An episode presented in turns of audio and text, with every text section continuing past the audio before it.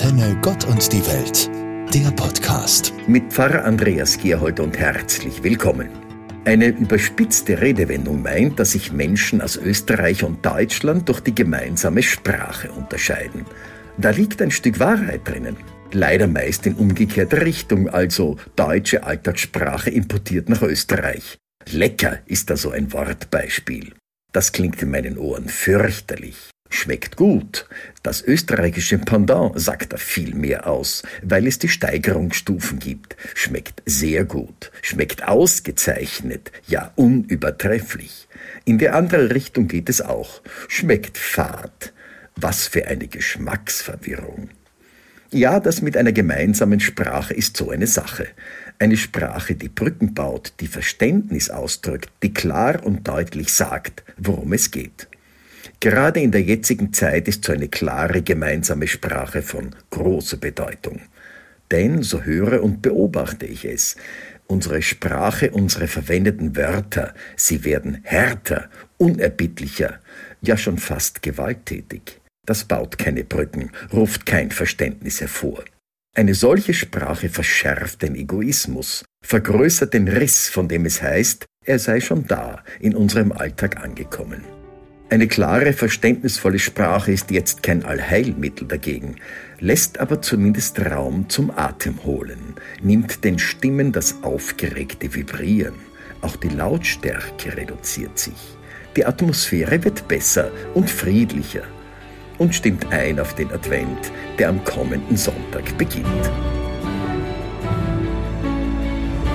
Ein kurzes Schreiduell mitten auf einem Spazierweg musste ich hier letztens mit anhören. Was, du bist noch gar nicht geimpft? Du schleuderst uns deine ganzen Viren hier in der Gegend herum. Schau, dass du weiterkommst. Mit meinen Steuern sollen deine Tests nicht bezahlt werden. Sozialschmarotzer du. Ich habe mich da nicht eingemischt, war verblüfft, im Moment ehrlich sprachlos, was nicht oft vorkommt. Ich hätte auch keine klaren, beruhigenden Worte gefunden und damit sicher keine besondere erfolgreiche Intervention eingeleitet. Hätte ich es trotzdem tun sollen? Ein bisschen nagt das noch an mir, dass ich vielleicht zu feig war in dieser Situation. In der Zwischenzeit konnte ich mir also eine kleine Strategie überlegen, wie sich solche Situationen eventuell beruhigen lassen. Erste Regel auf alle Fälle, keine Argumente vorbringen, nicht für die eine und nicht für die andere Seite. Eine zweite Regel, eine Intervention, aber überraschend. Darf ich da kurz nachfragen, wer sind denn Ihre Nachbarn? Die kenne ich ja noch gar nicht. Das bringt ein ganz anderes Thema zur Sprache. Und die dritte Regel, Zeit gewinnen. Dass sich die in den Streit verwickelten Personen trennen können, ohne besonderes Aufsehen. Das kostet zwar mir Zeit, hinterlässt aber keine Blutspuren. Gelöst ist das, worüber die gestritten haben, damit noch nicht. Das ist auch nicht meine Absicht.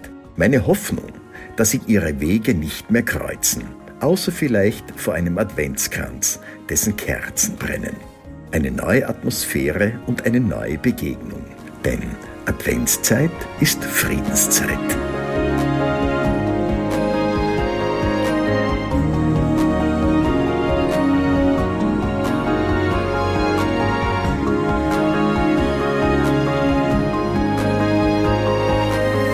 Die Auswirkungen der Pandemie sind schon gravierend und mittendrin die Proteste des Pflegepersonals und der Kindergartenpädagoginnen und einiger Pädagogen. Deren Anliegen kann ich gut verstehen. Aber irgendwie dringen sie mit ihrer Sprache nicht durch, nämlich dorthin, wo ihre Sache entschieden wird, in die Regierungen. Sie haben irgendwie keine gemeinsame Sprache. Jede der beteiligten Gruppen hat ihre eigene Sprache, die sie untereinander gut verstehen. Aber miteinander Dabei geht es doch genau darum, um das gemeinsame Anliegen, den Personen, die Pflege brauchen, Betreuung erwarten, diese auch geben zu können. Von genug Pflegepersonal, das anständig und ihrer verantwortungsvollen Arbeit entsprechend bezahlt wird. Dasselbe gilt natürlich auch für die Kindergärten, nur das Alter ist unterschiedlich. Ein Vorschlag. Statt Kindergärten ein Wort der Verniedlichung, das anscheinend auch die Gehaltshöhe betrifft, ihnen den Namen Kinderspielschule oder so ähnlich zu geben. Da wäre das Wort Schule mit dem Spiel und die entsprechende Gehaltseinstufung gleich mit dabei. Sollten die Regierungen Weihnachtsgeschenke suchen, wäre das ja eine Idee. Den neuen Gehaltszettel unter den Christbaum legen. Kein einmaliger Gutschein, sondern ein Dauerabo für die ganze Berufszeit. Advent ist nämlich auch die Zeit der Vorfreude.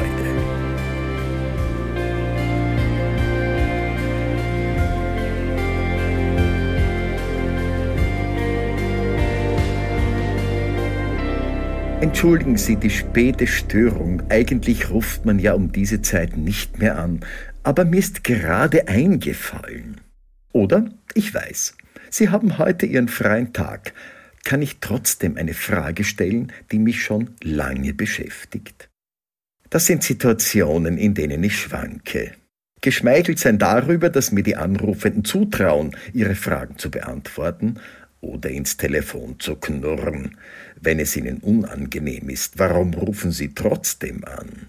Mit einem Wort. Anrufende und ich finden keine gemeinsame Basis, auf der es sich gut antworten lässt. Und dass wir eine gemeinsame Sprache finden oder Interessen, die wir teilen, ist da eher unwahrscheinlich. Fazit von mir, für eine gemeinsame Sprache, die einander verbindet, ja selbst verbindlich ist, braucht es auch den richtigen Zeitpunkt. In seinem Standardwerk Gutes Benehmen wieder gefragt von Willi Ellmeier aus dem Jahr 1957 steht so in etwa Telefonieren nicht vor 11 Uhr und bis 13 Uhr und von 16 Uhr bis 18 Uhr. An Wochenenden, freien Tagen und Sonn- und Feiertags nie. Selig sind, die sich daran halten. Das steht jetzt nicht im Ellmeier, das habe ich mir dazu gedacht. Aber ich weiß, das lässt sich heute nicht mehr einhalten. Telefonieren aber zu Zeiten, von denen bekannt ist, dass sie unpassend sind, das bringt einfach keine Gemeinsamkeiten zustande. Schon gar nicht eine der Sprache. Dabei ist das Telefon eine gute Sache, gerade dann, wenn das mit dem Hinausgehen schwierig ist. Auch weiß ich jetzt schon, im Advent glüht das Telefon. Und ich werde natürlich schon abheben, auch wenn ich innerlich dabei knurre. Antenne Gott und die Welt, der Podcast.